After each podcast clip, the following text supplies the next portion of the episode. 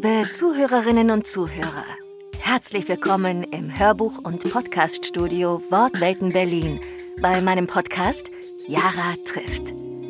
Ich bin Hörbuchsprecherin mit Leib und Seele und begegne in den nächsten Folgen einigen Autorinnen und Autoren von Büchern, die ich einlesen durfte. Wir plaudern über das Leben im Allgemeinen und Hörbücher im Besonderen.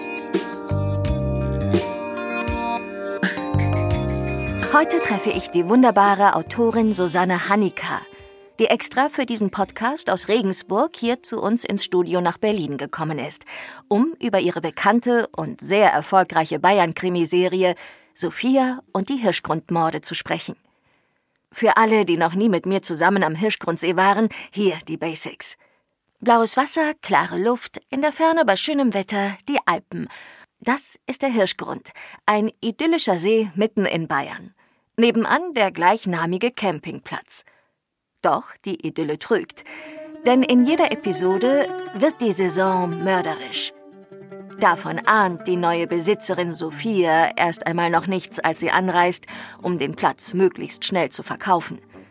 Sie hat den Campingplatz am Hirschgrund von ihrer Großmutter geerbt und die Gelegenheit genutzt, um ihren untreuen Ehemann in Hamburg zurückzulassen und Hals über Kopf Richtung Hirschgrund zu flüchten – doch kaum dort angekommen, stolpert sie über ihre Dauercamper Evelyn, die Froni, den Hetzenegger, den Gröning, den Fashion-Kommissar Jonas und bald auch über den ersten Toten.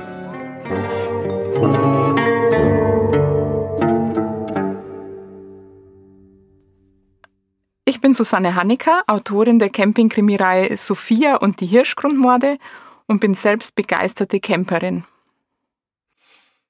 Und ich bin Jara Blümel und darf diese wundervollen Krimis wachküssen, also einlesen. Susanne, kannst du dich noch erinnern, wie alles begann? Ja, seltsamerweise kann ich mich daran erinnern. Das ist irgendwie komisch, weil ich mich bei den anderen Geschichten, die ich bis jetzt geschrieben habe, eigentlich an die Anfänge nicht so richtig erinnern äh, kann, wie das äh, begonnen hat. Aber da weiß ich noch, dass mich meine Agentin angerufen hat und ich glaube, das war nach der Frankfurter Buchmesse und sie hat gesagt, ja, sie hat mit äh, Lübbe gesprochen und die suchen gerade jemanden, der eine Geschichte, einen Krimi schreibt, der auf einem Campingplatz spielt. Und da war eigentlich gar nicht so groß was vorgegeben. Also es hätte jetzt auch sein können, ähm, dass es jedes Mal woanders spielt. Also dass es zum Beispiel ähm, in Frankreich einmal spielt. Ich glaube, es war nicht mal Deutschland vorgegeben. Nein, es war einfach nur, es soll auf einem Campingplatz sein und es soll ein Mord passieren. Und ähm, ich weiß auch noch genau, wo ich gestanden bin, weil ich war am äh, Schlafzimmerfenster gestanden. Das ist immer meine Möglichkeit, wie ich mich so der Familie entziehe. Ich gehe ins Schlafzimmer, mache die Tür zu, dann weiß jeder, darf mich jetzt nicht stören und habe so auf die Straße runtergeschaut und dann hat sie mir das erzählt und während sie das so erzählt hat, ist es bei mir schon losgegangen. Also ich wusste da eigentlich schon, dass da die, also wie die Sophia so ist, dass die aus Hamburg kommt und dass die nach Bayern kommt und dass es ein bayerischer Campingplatz wird, obwohl das gar nicht vorgegeben war. Ähm, ja, genau. Und sie hat am Anfang gar nicht äh, Sophia geheißen, sondern Carmen. Aber der, der Name hat irgendwie keinem gefallen. Irgendwie eigenartig. Jetzt finde ich den Namen auch total komisch, weil sie halt einfach Sophia heißt. Aber damals fand ich Carmen eigentlich auch ganz okay, weil ich auch ähm, wusste, dass sie keine deutsche Großmutter hat. Das war auch sofort im Kopf. Weiß ich auch nicht wieso. War einfach so. Genau. Und äh, dann hat meine Agentin gesagt, okay, setz dich mal hin, wenn dir schon Ideen kommen und schreib irgendwas. Und dann habe ich halt äh, den Anfang geschrieben, dass halt die Sophia zu dem Campingplatz kommt und ähm, dann ist dort eigentlich erstmal niemand und sie ist so in der festen Gewissheit, dass sie diesen blöden Campingplatz nicht haben will.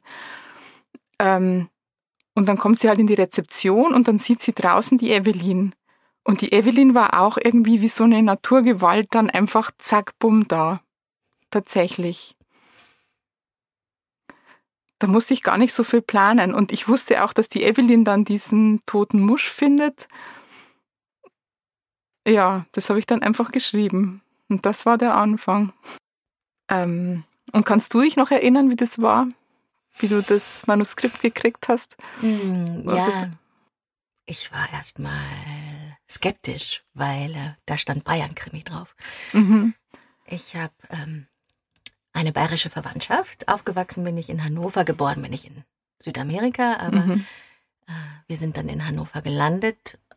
Aber mir ist sehr präsent, was so meine bayerische Herkunft angeht, also wie die Bayern so ticken, die kenne ich mhm. schon ganz gut. Ja, wie lange warst du in Bayern? Also wir waren ja immer jeden Sommer in Bayern, mhm. weil ah, meine ja. Mama dann immer zu ihrer Mama gefahren ist und zum mhm. zur Mama des Papas. Ach so, deine Großmutter ist richtig aus Bayern. Ähm, genau, also das ist ein bisschen mhm. komplizierter. Die eine ist aus Bayern, die andere ist ähm, vom Sudetenland. Die sind dann nach mhm. Bayern gekommen. Und da waren wir dann jeden Sommer und da war ich dann auch äh, mit meinem Cousin mhm. im Freibad und äh, war da im Biergarten und, und, und so. Also mhm. ah, ja. ich kenne also bin mit den Bayern Leute, groß geworden. Also deine Verwandtschaft spricht auch perfekt bayerisch. Perfekt oberbayerisch. ja. Und wenn dann so ein Piefke wie ich äh, sich anmaßt, mhm. bayerisch zu sprechen, hm, mhm. schwierig. Aber ich fand es trotzdem natürlich spannend und äh, man stellt sich ja Herausforderungen. Mhm. Und dann habe ich ja gesagt und Gott sei Dank habe ich ja gesagt, weil mhm. es ja eben so eine tolle Reihe geworden ist. Ja, und, danke äh, schön übrigens.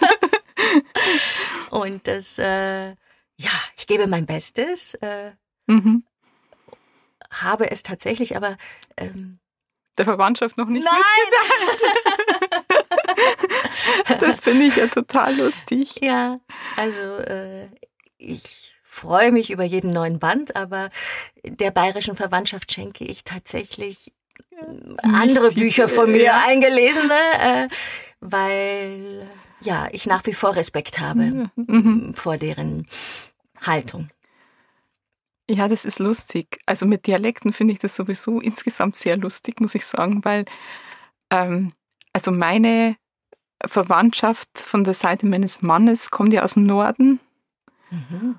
Und die meinen auch immer, ich spreche total bayerisch. Also wahrscheinlich meinen jetzt die Leute auch, ich spreche total bayerisch, aber ich spreche eigentlich gar nicht bayerisch. Klar sprichst du bayerisch. Dein R ist super. ja, das stimmt. Aber meine Eltern kommen auch, das, die sind auch Sudetendeutsche tatsächlich. Nein, Wahnsinn. Wirklich? Mhm, ah, ja. ja. Ah, das ist ja genau. ein anderes Thema für den nächsten Podcast. Ja, dann. genau, für den nächsten. Okay. Herkunft von den Schriftstellern. Ja. Genau, aber gut, dass du zugesagt hast, ja. das einzusprechen. Ja, und da sind wir ja auch schon demnächst bei Band 20. Also, mhm, genau. Aber wir wollen uns ja äh, chronologisch vorarbeiten. Jetzt sind wir genau, bei, sind wir bei Band 1. 1. Mhm. Also Gott sei Dank habe ich ja gesagt und ähm, habe dann mich diesen Figuren gewidmet. Und die sind ja eben auch großartig. So unterschiedlich mhm. wie sie sind. Und Gott sei Dank ist ja eben die Protagonistin äh, Sophia aus Hamburg. Und ähm, mhm. das ist ja dann, da fühle ich mich sicher.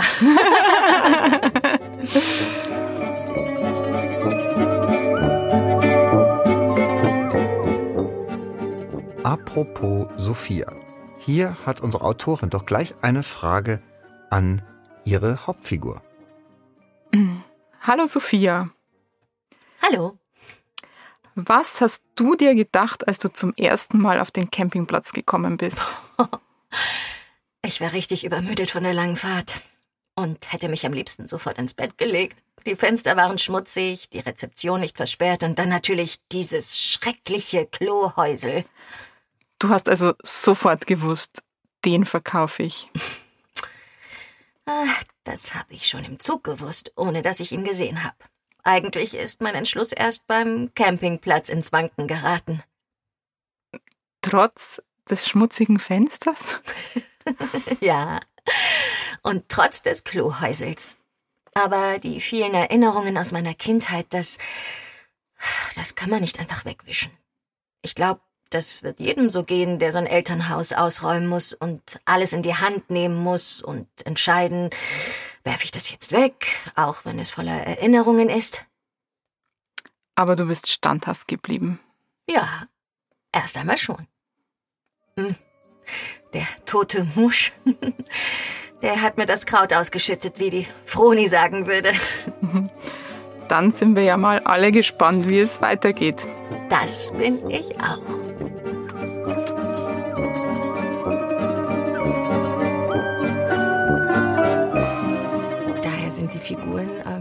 Ja wie aus dem Leben gegriffen, mhm. finde ich.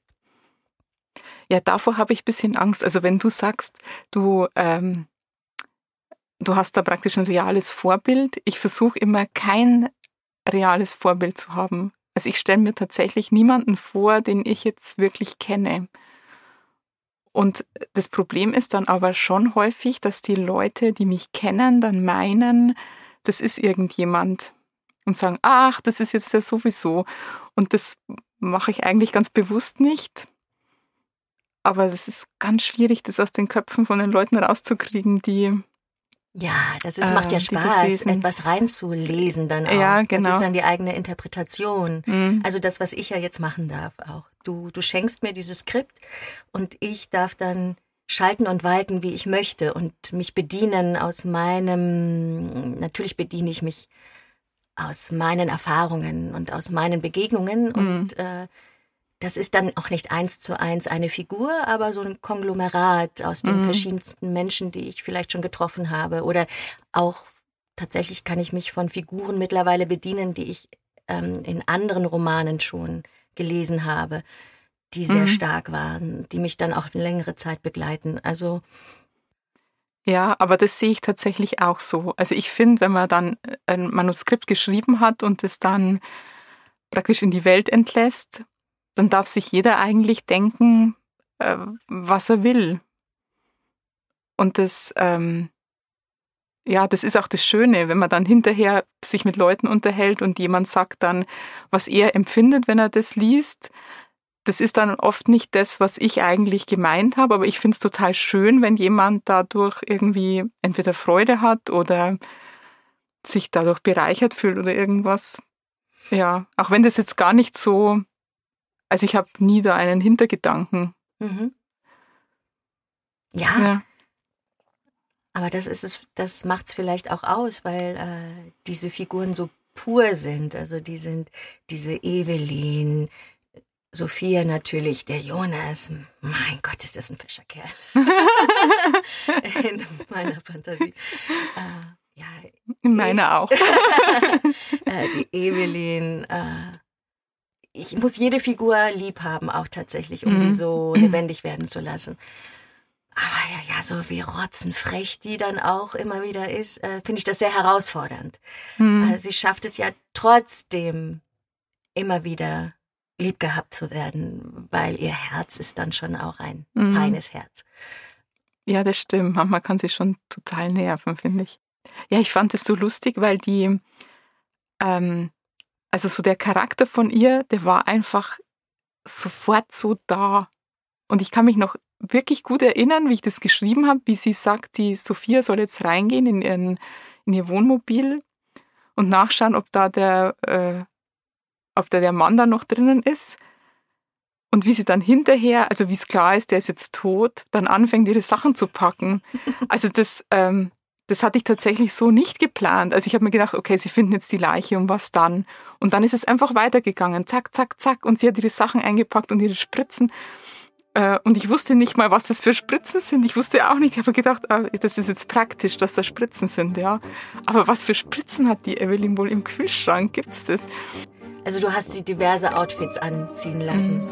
Ich aber weiß immer sehr extrem und immer sehr extrem und, und durchgängig. Ähm, für Alter eigentlich unpassend, wobei es eigentlich nicht stimmt. Eigentlich sollte man sich immer so anziehen, wie man Lust drauf hat. Und das macht sie und das ist großartig. Ja. Und wer sind Sie? Sie musterte mich von oben bis unten, als hätte ich Angelina Jolie gefragt, wer sie sei. Evelyn, antwortete sie kurz angebunden. Evelyn trug eine knallenge Lederjacke mit Fransen, dazu eine enge Jeans und Cowboystiefel mit Glitzersteinchen. Alles eine Nummer zu klein, aber damit schien sie gut leben zu können. An ihren Ohren baumelten derart riesige Glitzerohrringe, dass sich ihre Ohrläppchen nach unten dehnten. Du musst dir das unbedingt ansehen, jetzt, auf der Stelle. Und dass sie äh, Und sie ist immer am Zeitgeist dran, dran. Und ja, mit ihr habe ich, ach, das ist ja der nächste Punkt. Mit ihr lerne ich sowieso ähm, Instagram kennen. Also ich lerne mit ihr wirklich. Ja, irgendwie lustig. Das, ist, das haben mir auch schon Leser geschrieben, dass das bei Ihnen so ist. Sie coacht ja. mich. Ja, sie ist der volle Coach. Ja. Wobei es irgendwie komisch ist, weil ich selber bin gar nicht so Instagram-mäßig. Also ich habe ja Instagram, aber Ja, also Ich- Evelyn folgte dann der Bundeskanzlerin und das habe ich dann auch gemacht. echt. Das ist ja total lustig. Mhm. Drum folgen alle Leute in meinem Umfeld der Bundeskanzlerin, weil Evelyn das macht. Ja. ja, mal gucken, was sie, ob sie, was sie jetzt macht. Das hat sich ja Mhm. jetzt, jetzt haben wir ja keine Frau mehr als Kanzlerin. Mhm. Ich weiß Ja, jetzt stimmt, nicht, wem das sie jetzt ich- folgt. Hm, Ja, das müsste ich ob jetzt sie auch mal. dem Scholz folgt. Ich glaube nicht. ich glaube, sie folgt nur Frauen, wahrscheinlich der Bärbock oder so. Ja. Der folge ich auch schon. Gut, dann bist du der Influencer. Ja. Und hier kommt noch eine Frage aus der Leserschaft. Was für ein Hobby wird Evelyn als nächstes haben? ähm, ja, also es ist dann praktisch der 21. Band, der jetzt gerade geschrieben wird. Ähm, da verrate ich jetzt einfach mal, was das nächste ist. Und zwar, ähm, sie wird einen Podcast machen. Das ist irgendwie total lustig, weil äh, irgendwie das ist jetzt gleichzeitig gekommen. Also das, äh, ich habe mir das überlegt für die Evelyn, weil Podcast gerade so innen ist, dass die Evelyn Podcast machen soll. Und zwar einen Beziehungspodcast. Und äh, dann hast du mich das gefragt. Also es war wirklich total lustig. Und dann habe ich mir gedacht, hey super, dann, ähm, dann kann ich das selber ausprobieren und die Evelyn kann es mir nachmachen. Endlich mal umgekehrt, dass sie was nach mir macht. Genau. Und jetzt hat unsere Evelyn eine Frage an unsere beiden hier im Studio. Was trinkt ihr lieber, Kaffee oder Tee? Ja, mei, ich muss es nochmal machen. Das muss ich im Hörbuchstudio auch. Dann doch manchmal muss, bis ich die gegriffen habe. Ja, was trinkt ihr lieber? Ah, die ist ein bisschen rauchiger. Schau, die muss ich noch ein bisschen hochholen. Ah. Was trinkt ihr lieber? Kaffee oder Tee? Also ich bin die richtige Kaffeetante. Ich trinke fast nur Kaffee. Genau. Ja. Ich trinke auch sehr gerne Kaffee, aber manchmal beherrsche ich mich und trinke dann doch den Tee. Und mein Zaubermittel für die Hörbuchstunden, die ich da im Hörbuchstudio verbringe, ist der Ingwertee. Da geht nur ganz wenig Kaffee, weil man dann so schmatzt. Echt? Ja, Na, schwatzt dann. Ja gut, ich schreibe nur, gell? Da, da passiert es nicht. das war die erste Folge meiner Podcast-Reihe Yara trifft Susanne Hanika und die Hirschgrundis. In der nächsten Folge geht es dann um die Frage, ob Susanne und ich auch selbst campen. Wir bedanken uns bei Wortwelten Berlin für die Podcast-Produktion und die engagierte Betreuung. Bei Simon Bertling, Christian Hagete und Meyers Nachtcafé für die tolle Musik. Und bei meinen fantastischen Leserinnen und Lesern und Hörerinnen und Hörern für die Fragen und das Zuhören. Dann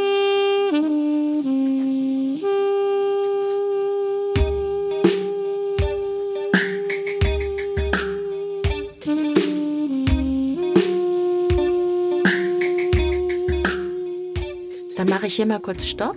Mhm.